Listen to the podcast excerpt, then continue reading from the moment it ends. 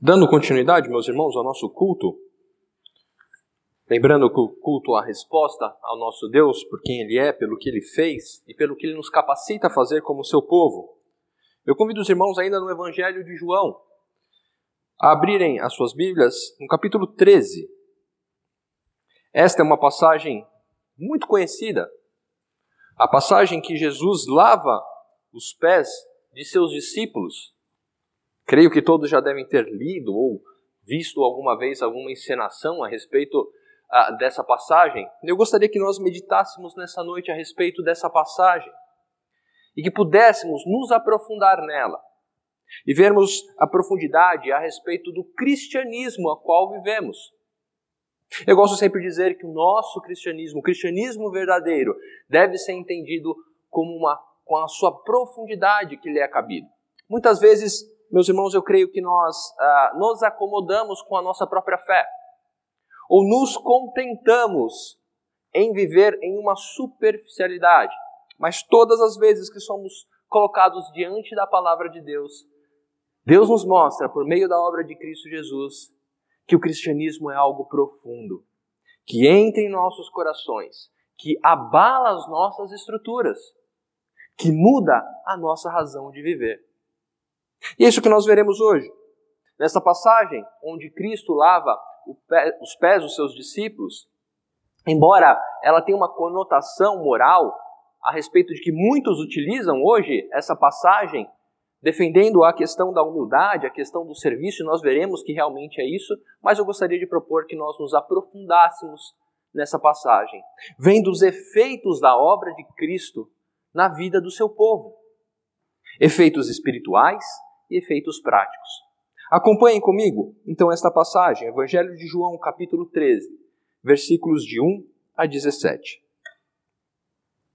Ora, antes da festa da Páscoa, sabendo Jesus que era chegada a sua hora de passar deste mundo para o Pai, tendo amado os seus que estavam no mundo, amou-os até o fim. Durante a ceia, tendo já o diabo posto no coração de Judas Iscariotes, filho de Simão, que traísse a Jesus? Sabendo este que o Pai tudo confiara às suas mãos e que ele viera de Deus e voltava para Deus, levantou-se da ceia, tirou a vestimenta de cima e, tomando uma toalha, cingiu-se com ela. Depois, deitou água na bacia e passou a lavar os pés aos discípulos e a enxugar-los com a toalha com que estava cingido. Aproximando-se, pois, de Simão Pedro, e este lhe disse: Senhor, tu me lavas os pés a mim? Respondeu-lhe Jesus: O que eu faço não sabes agora, compreendê-lo-ás depois. Disse-lhe Pedro: Nunca me lavarás os pés. Respondeu-lhe Jesus: Se eu não te lavar, não tens parte comigo. Então Pedro lhe pediu: Senhor, não somente os pés, mas também as mãos e a cabeça. Declarou-lhe Jesus: Quem já se banhou não necessita de lavar senão os pés. Quanto ao mais, está todo limpo. Ora, vós estáis limpos, mas não todos, pois ele sabia quem era o traidor. Foi por isso que disse: Nem todos estáis limpos. Depois de lhes ter lavado os pés, tomou as vestes e, voltando à mesa, perguntou-lhes: Compreendeis o que eu vos fiz? Vós me chamai o Mestre e o Senhor, e dizeis bem, porque eu o sou.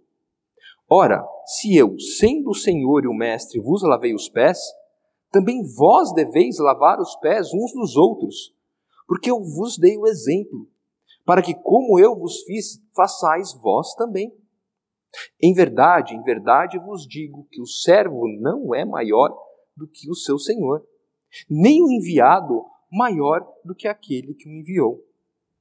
Ora, se sabeis estas coisas, bem-aventurados sois se as praticardes. Até aqui a palavra do nosso Deus. Meus irmãos, como eu disse, há muita coisa a ser aprendida nessa passagem, além do ato simbólico da lavagem dos pés dos discípulos. João, ao relatar esse famoso acontecimento, irá nos demonstrar como a obra de Cristo produz efeitos na vida do seu povo. É interessante nós ressaltarmos que nesta ocasião o texto diz chegada a hora. Quando era a chegada a hora de Cristo cumprir o propósito a qual ele encarnou, Deus encarnado. É chegada a hora de Cristo se entregar pelos seus. Em João 12, quando os gregos, no versículo, 23, no versículo 23, quando ah, Jesus é avisado que gregos, que gentios gostariam de falar com ele, ele pronuncia esta mesma palavra: é chegada a hora. Na sua oração ao Pai, no capítulo 17, ele inicia a sua oração dizendo: Pai, é chegada a hora. Deus enviou o seu Filho ao mundo e o filho conhecia a vontade do seu pai e estava para cumpri-la. Este é o momento em que a narrativa nos situa. É chegada a grande hora do filho cumprir a sua missão. E, meus irmãos, é muito importante que nós notemos e, e tenhamos o sentido deste contexto. É chegada a hora. E na hora, no momento crucial, Cristo escolhe estar com os seus. Jesus Cristo muito podia continuar o seu ministério até o último segundo, proclamando com gentios, com pecadores, mas ele decide na última hora, nas últimas horas, estar com os seus. Um momento com os seus. Isso nos mostra, meus irmãos, a princípio, que os efeitos da obra de Cristo o resultado da obra de Cristo, o objetivo da obra de Cristo, é destinado para aqueles que são seus, para aqueles a quem o Pai o entregou. Vejam, essa conotação está no início do texto, dizendo que Jesus, chegada a sua hora de passar deste mundo para o Pai, ou seja, para voltar à glória que tinha antes com o Pai, como diz a própria oração de Jesus no capítulo 17, diz que tendo amado os seus que estavam no mundo. João abre aqui a nossa visão para entendermos que a obra de Cristo tem destino. A obra de Cristo é destinada aos seus. Contra um falso evangelho, uma falsa concepção de que não há a predestinação, que Deus não escolheu um povo para si, nós aprendemos que sim, Deus escolheu um povo para si, os quais ele amou até o fim. E o fim aqui, meus irmãos, não se restringe à cruz. Ser povo de Deus, ser propriedade exclusiva do povo de Deus, não se restringe à cruz.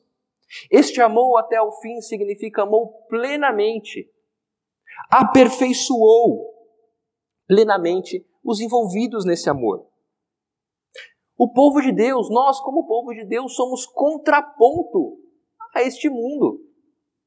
Estamos nesse mundo, mas não somos desse mundo.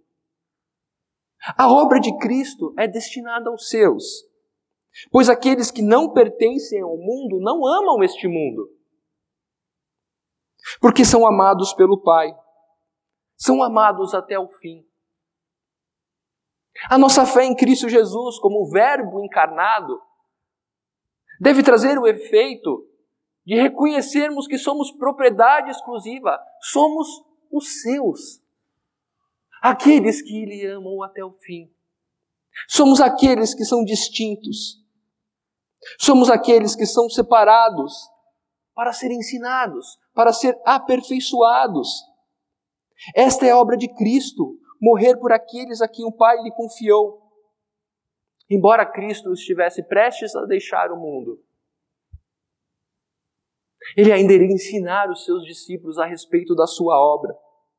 O primeiro ponto que eu gostaria de iniciar a nossa reflexão, o aprofundamento nessa passagem, que eu creio e gostaria que os irmãos, ao final deste culto, saíssem conhecendo ou se interessando por se aprofundar, muito mais do que o rito da lavagem dos pés, Há um significado espiritual, teológico, que, claro, irá culminar na prática de vida. Cristianismo é isso, a teologia reformada prega isso. Ter uma teologia que lhe conduza para a prática. E Cristo irá ensinar os seus discípulos, irá nos ensinar com as atitudes que irá cometer. A ação que Jesus faz ao lavar os pés dos discípulos nos ensina que aquele ditado por muitas vezes é verdade. Uma ação vale mais do que mil palavras. Por diversas vezes, Cristo utilizou desse recurso, da analogia, do exemplo, para ensinar melhor. E aqui ele vai fazer isso. Pode ser porque os discípulos estavam tão preocupados com o momento que estavam se passando, Jesus estava prestes a ser preso, um momento de tensão, e Cristo talvez tenha utilizado mais uma vez esse momento, a ação, para ensinar os seus discípulos. E aqui nós somos apresentados que a ação de Cristo Jesus ao lavar o pé dos seus discípulos tem dois efeitos: o efeito espiritual e o efeito prático. Mas qual é o efeito espiritual e o efeito prático? O primeiro que nós compreendemos aqui é quando Jesus faz isso, é que a obra de Cristo não nos permite conduzi-la conforme nós queremos. Vejam só que no versículo 4 começa a dizer que Jesus levantou-se, tirou a sua roupa de cima, cingiu a toalha, se vestiu como um servo. Jesus então começa a lavar os pés dos seus discípulos. Jesus então começa a executar a sua obra. Pedro, nós iremos falar um pouco mais de Pedro. E Pedro então, quando Jesus se aproxima, ele fala: Senhor, o Senhor vai lavar os meus pés? Aprendemos um pouco a respeito disso. A obra de Cristo é executada por Cristo e nós não temos como conduzir os seus efeitos, mas temos como nos submeter e crer que os efeitos da obra de Cristo cumprirão o seu propósito. A obra de Cristo em sua vida cumprirá o propósito que ela tem para você. A despeito do que você pensa, não tente ser como Pedro e tentar mudar as ações de Cristo. Não tente ser como Pedro e questionar aquilo que Deus tem para fazer por você. Creia, creia que Deus tem um propósito para você. E creia que esse propósito é o melhor para a sua vida. Vejam que quando Jesus então se achega a Pedro, Pedro logo quer mudar a situação. Não, Senhor, o Senhor não vai fazer isso. E Jesus diz: Pedro, você não entende agora, mas entenderá depois. E Pedro continua: Senhor, não, nunca vai me lavar os pés. Então Jesus começa a apresentar que essa passagem é muito mais do que um ensinamento somente ritualístico, moral. Cristo então diz: Se não te lavar, não terás parte comigo. O efeito da obra de Cristo em nossa vida, meus irmãos, é que por sua obra, por única e exclusivamente pelo seu poder, podemos ser chamados filhos de Deus, como lemos no começo do nosso culto. Aqueles que creem, aqueles que aceitam, aqueles que reconhecem Cristo, têm o poder de serem chamados filhos de Deus. Ter parte com Cristo Jesus significa receber a herança do povo de Deus. Esse é o mesmo termo que o filho pródigo usa com seu pai quando pede a sua herança. Me dê o que é de minha parte. E Cristo está dizendo para Pedro: Pedro, se você não deixar eu lavar os seus pés, não tem parte comigo. Jesus não está falando da sujeira física. Aqui Jesus não está falando da, do pé encardido de Pedro, mas sobre o pecado e a necessidade de ser limpo. Jesus está mostrando a Pedro, está explicando a Pedro que já é uma pessoa justificada. Dizendo, Pedro, se você não foi purificado, se você não for restaurado, você não faz parte dos meus. Os efeitos espirituais da obra de Cristo é trazer-nos para perto dele, como povo seu. É ser lavado do pecado, é ser purificado dos efeitos do pecado, é ter uma vida transformada. Vejam, meus irmãos, ter vida transformada, cristianismo, se aprofunda em nosso coração, abala nossas estruturas, porque ele nos transforma. Ele muda, ele nos lava, ele nos limpa de todo o pecado. Mas Pedro, então, como é bem de costume ou exagerado. Ah, Senhor, então lava pé, lava cabeça, lava cotovelo, vamos tomar uma ducha completa. E Cristo ensina Pedro e nos ensina que os efeitos espirituais da sua obra são definitivos. Uma vez salvo, sempre salvo. Uma vez remidos pelo sangue de Cristo, eternamente comprados por este preço. Cristo ensina a Pedro e nos ensina que uma vez, quando somos tirados das trevas para a sua maravilhosa luz, não temos como cair, não temos como ser separados. Aquele que o Pai me dá, este eu jamais lançarei fora. Voltando um pouco ao versículo 1, sabendo que iria para o Pai. Cumprir, é chegada a hora de cumprir, de pagar o preço, de comprar aqueles que são seus.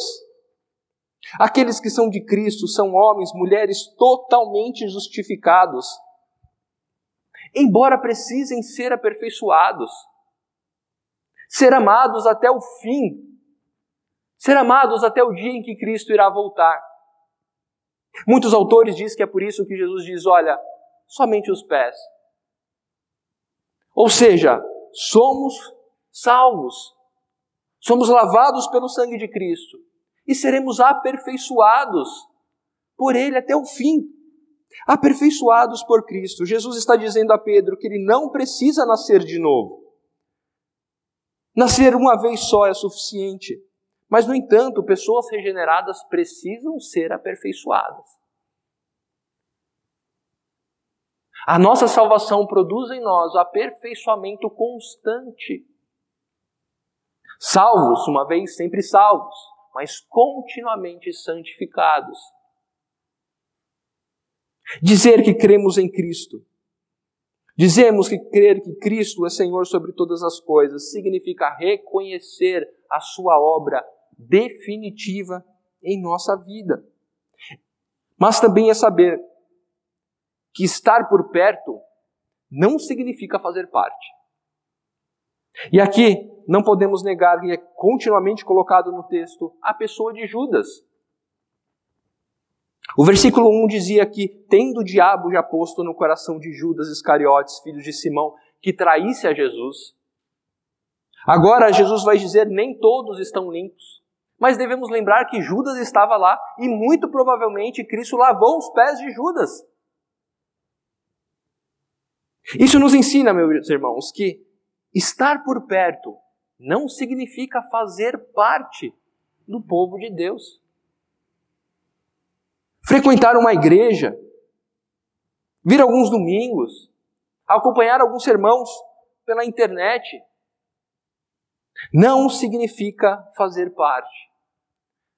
Se você não reconhece a obra de Cristo em sua vida, se você não reconhece a transformação que Cristo realiza, a despeito do que você quer, se Cristo não abalar suas estruturas, se Cristo não mexe com a sua vida, se a pessoa de Cristo e a sua obra não muda a sua concepção de mundo, talvez você esteja por perto, mas ainda não faça parte. Você desfruta da superficialidade. Você desfruta dos ritos. Judas provavelmente teve os seus pés lavados, mas não fazia parte. Os efeitos espirituais da obra de Cristo Jesus mexem com as nossas estruturas para produzir em nós efeitos práticos. Lembra que eu disse? Cristianismo é fé e prática. A fé que nos leva a praticar. E os efeitos práticos que nós, vimos, vemos aqui. Se, primeiramente, a nossa conversão, a obra de Cristo, não pede licença para nós, é executada da forma com que Cristo quer. O efeito prático disso é reconhecer e se moldar ao padrão de Cristo. Vejam que depois de haver lavado, de ter feito toda a, a todo o ritual de lavar os pés, o texto nos diz que Cristo volta então à mesa e pergunta com singeleza aos seus discípulos: Vocês entenderam o que eu fiz agora? Para então agora ensinar os discípulos o que fazer com aquilo? O que fazer com aquelas verdades? Então Jesus vai ensiná-los, dizendo: Vós me chamai mestre, estão fazendo correto. Eu sou. O efeito prático, meus irmãos, de crermos na obra de Cristo Jesus em nossa vida é moldarmos ela ao padrão de Cristo. É moldarmos ela da forma com que o Mestre determina. Viver sobre os padrões do Mestre. Padrões que certamente farão mudar a nossa vida. Isso significa que devemos sair, instituir um novo sacramento, agora vamos lavar os pés de todo mundo? Não, isso é um erro. É uma pobre compreensão do texto. De forma alguma, embora alguns fazem isso. É uma pobre compreensão do texto. Jesus está falando sobre humildade, sim, a necessidade de serviço, sim, mas como efeito da compreensão da obra de Cristo em nossa vida. Não se trata do ritual em si, mas do efeito prático da obra de Cristo. Somos chamados para ser servos, sim. Ou seja, no que diz respeito a Deus e ao papel de servo para nós, não é opcional. Servir não é opção para aqueles que recebem a obra de Cristo. É nossa tarefa, assim como também foi a tarefa do Senhor Jesus Cristo. Os efeitos práticos da obra de Cristo em nossa vida é nos transformar em servos. Em servos uns dos outros, em servos daqueles que buscam a Cristo. Vejam que é, em outra passagem, em Lucas 22, de 24 a 27, onde é narrado o mesmo contexto, há um fator importante que nos ajuda a compreender esse momento. O texto diz que durante a ceia havia uma discussão entre os discípulos para saber quem era o maior entre eles. Quem era o mais importante, quem era o mais gabaritado. Então Jesus, em sua ação, valendo mais do que mil palavras, ensina aos seus discípulos e a nós que a obra de Cristo produz em nós, de forma prática, a obrigação de nos tornarmos servos, de nos tornar, tornarmos submissos, de buscar compreender este mundo de uma forma servil sem nos termos, como Paulo, o apóstolo Paulo diz, em alta conta. Porque somos servos. Jesus assumiu o papel de servo. Ele é o Senhor, o Senhor da glória. Mesmo assim, ele despojou-se de suas prerrogativas, despojando de todo o seu poder e soberania, para se fazer como nós, e muito mais, para nos servir o servo sofredor, a luz do mundo. O filho do homem não veio para ser servido na terra, mas para servir e dar a sua vida para resgate de muitos, como diz Mateus 20. Cristianismo é algo profundo, que abala estruturas. A fé que produz prática de vida, que nos transforma em servos, porque o nosso mestre dita o padrão da nossa vida. E vejam que Cristo, ao ensinar isso, ele continua dizendo que felizes são aqueles que assim compreendem. Se a obra de Cristo é destinada aos seus, produz efeitos espirituais e práticos, eu digo que a obra de Cristo é a fonte da nossa alegria. O Verbo encarnado que se entregou que morreu pelos nossos pecados, que nos conduz a uma vida, uma nova vida, segundo os seus moldes, deve ser a nossa alegria. E meus irmãos, eu creio que todos aqui, se eu perguntar o que desejam, podem dizer que vão querer saúde, não só saúde me importa, ou uma segurança financeira, ou bem da minha família, que todos estejam bem. Tudo isso se concretiza numa palavra: felicidade. Todos, todos querem ser felizes. Todos nós buscamos felicidade. Mas a felicidade não é facilmente alcançável. Certamente você conhece a história de uma pessoa que alcançou riquezas, prosperidade e que não é feliz. Certamente você conhece a história de alguém que tem, como se diz no jargão popular, tem de tudo, mas não é feliz. Quantos milionários nós não vemos tirando as suas vidas por uma depressão ou por não terem sentido nela? A felicidade é o que todos querem, mas não é facilmente alcançada. Mas Cristo dá uma dica aos seus discípulos, a nós, nesta passagem. Como alcançar a felicidade? Nos versículos de 16 a 17, ele nos ensina. A primeira dica é reconhecer que Jesus Cristo é o Senhor. Jesus Cristo é o Senhor de nossa vida. O problema, meus irmãos, é que a maioria de nós, quando buscamos encontrar a felicidade, começamos maus. Começamos pelo caminho errado. Se formos sinceros, mesmo como cristãos, devemos reconhecer que frequentemente invertemos essa ordem. Invertemos a ordem hierárquica na nossa vida, em que dizemos que Jesus é o nosso Senhor, que nós somos os seus servos, mas na verdade agimos como se fôssemos nós mesmos senhores de nossa vida. Cristo é o Senhor da sua vida. Ele é o seu mestre. Você é servo. Examine as suas orações. Veja o quanto você diz para Deus como as coisas devem ser. E quanto você pergunta para Deus como as coisas devem ser. Examine a sua oração um dia ou a sua vida, o seu relacionamento com Deus. Veja o quanto você diz o que Deus pode fazer por você e o quanto você se propõe a fazer algo para Ele. Senhor e servo. A felicidade encontra-se em reconhecer Cristo como Senhor.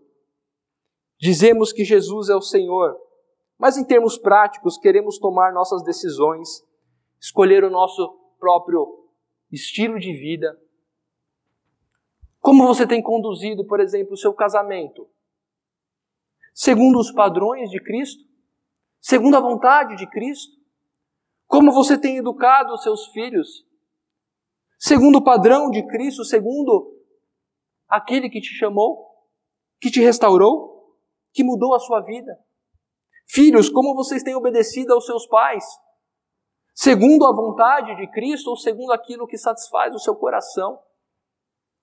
Em seu trabalho, como você vive em seu trabalho, qual a, a sua ética, qual a sua conduta, qual a sua regra. Na faculdade, na escola, no mundo, qual o seu padrão? É o seu próprio padrão ou é o padrão do seu mestre? Vejam como muitas vezes podemos proclamar certas coisas que não são verdades em nossa vida. Aqueles que reconhecem a obra de Cristo, os seus efeitos espirituais, vivem na prática esta verdade. O que é apropriado para você deveria ser o que é apropriado para Jesus. Como vou viver? O que devo fazer da minha vida?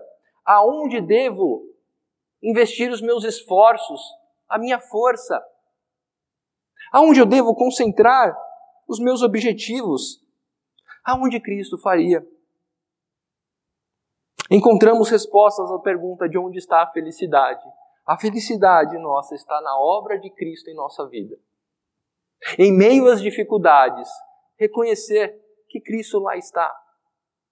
Em meio às aflições, reconhecer que Cristo nos disse que no mundo, neste mundo a qual nós não pertencemos, passaremos por aflições, mas tem de bom ânimo, porque o nosso Cristo venceu este mundo e nos dará a vitória, se não nesse momento, certamente para toda a eternidade.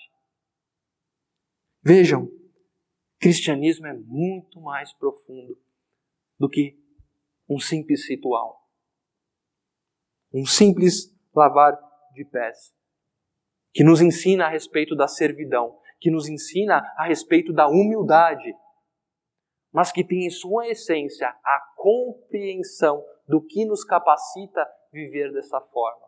Cristo. A obra de Cristo mexe com as nossas estruturas, mudando a nossa vida segundo o padrão daquele que nos chamou.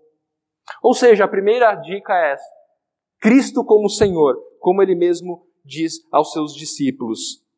O servo não é maior do que o seu Senhor, nem o enviado maior do que aquele que o enviou. Seja servo, mas seja servo com alegria. Seja servo reconhecendo o preço que foi pago. A segunda dica, ou o segundo ensinamento que Cristo nos dá, parece simplório, mas não é. A segunda dica consiste na relação em, entre saber o que é certo e fazer o que é certo. Há uma grande diferença entre saber o que é certo e fazer o que é certo. De uma forma simplória, há uma semana atrás eu tive uma experiência, há algum tempo já, nós temos uma máquina de lavar roupa em casa. E essa máquina, por diversas vezes, vaza, alagando toda a nossa cozinha. Toda a nossa cozinha, pelo cano que sai a água. E a minha esposa, auxiliadora, idônea, sempre me diz: precisa ajustar os pés dessa máquina. E eu digo para ela: sim, meu bem, eu sei. É óbvio que tem que fazer ajustar o pé da máquina para que não vaze mais. Mas eu só me lembro disso quando eu tenho que enxugar a cozinha novamente. Vejam, meus irmãos, a grande diferença entre saber o que é certo e fazer o que é certo. Cristo nos ensina no versículo 17, quando ele diz: Se sabeis essas coisas, bem-aventurados sois, se aguardares no coração, se anotares num papel? Não. Se as praticar. Se a praticar. A segunda dica que Cristo nos dá, o ensinamento da felicidade. Se a primeira é reconhecer o seu senhorio, é fazer o que é certo. É começar a fazer o que o padrão de Cristo nos capacitou a fazer. Nos capacitou. Em momentos de dificuldade, em momentos que você parece que não irá conseguir, lembre-se que não vem de vós, mas foi preparado. Foi preparado para que você fizesse. Como eu disse, o seu casamento, a sua família, o seu trabalho, a vida em comunhão com a igreja. Nós estamos nos aproximando das eleições, como bem dito pelo reverendo Gabriel. No próximo domingo nós teremos a eleição para presbíteros, onde você tem a responsabilidade de, como igreja, indicar aqueles que irão liderá-la. Na carta de Paulo a Tito, ele menciona no capítulo 1 uma série de adjetivos, de qualidades, de características que os homens líderes de Deus devem ter. Depois leia Tito, capítulo 1, a respeito das características. Ali são as características. Melhor, abra, abra sua Bíblia, em Tito. Tito 1. A partir do versículo 5, quando Paulo fala a Tito a respeito dos presbíteros, Tito 1, capítulo 5, ele diz assim: Por esta causa te deixei em Creta para que pusesse em ordem as coisas restantes, bem como em cada cidade constituísse presbíteros, conforme te prescrevi.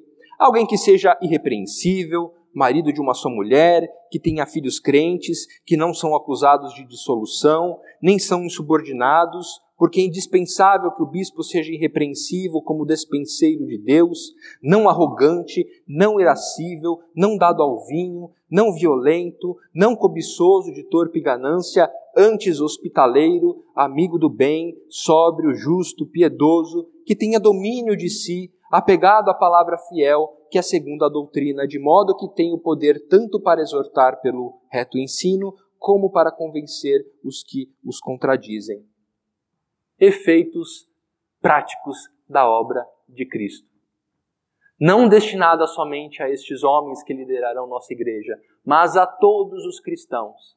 Claro que aqueles que nos lideram devem ser exemplos Assim como Cristo diz aos seus discípulos. Devemos lembrar que quando Cristo sobe aos céus, os seus discípulos passam a ser testemunhas. Como João mesmo diz em sua carta: aquilo que vimos com os nossos olhos, aquilo que presenciamos, dizemos para que vocês tenham fé. Nessas eleições, averigue aqueles que são candidatos. Ore por eles, para que sejam homens segundo o coração de Deus. Homens que sejam impactados pelos efeitos espirituais da obra de Cristo e conduzidos aos efeitos práticos. Analise. Veja se esses homens são exemplos. Ore. Então, participe da vida da igreja. Participe da vida da igreja. Que o Senhor, meus irmãos, nos abençoe essa noite a nos aprofundarmos no Evangelho a nos aprofundarmos na obra de Cristo em nossa vida, aquela que abala o coração, mexe com as estruturas, muda a nossa compreensão de vida. Que Cristo seja aquele que conduza o nosso viver. Que os efeitos da obra de Cristo, espirituais, produzam em nós os efeitos práticos segundo o modelo daquele que nos salvou. Que Deus nos abençoe. Amém?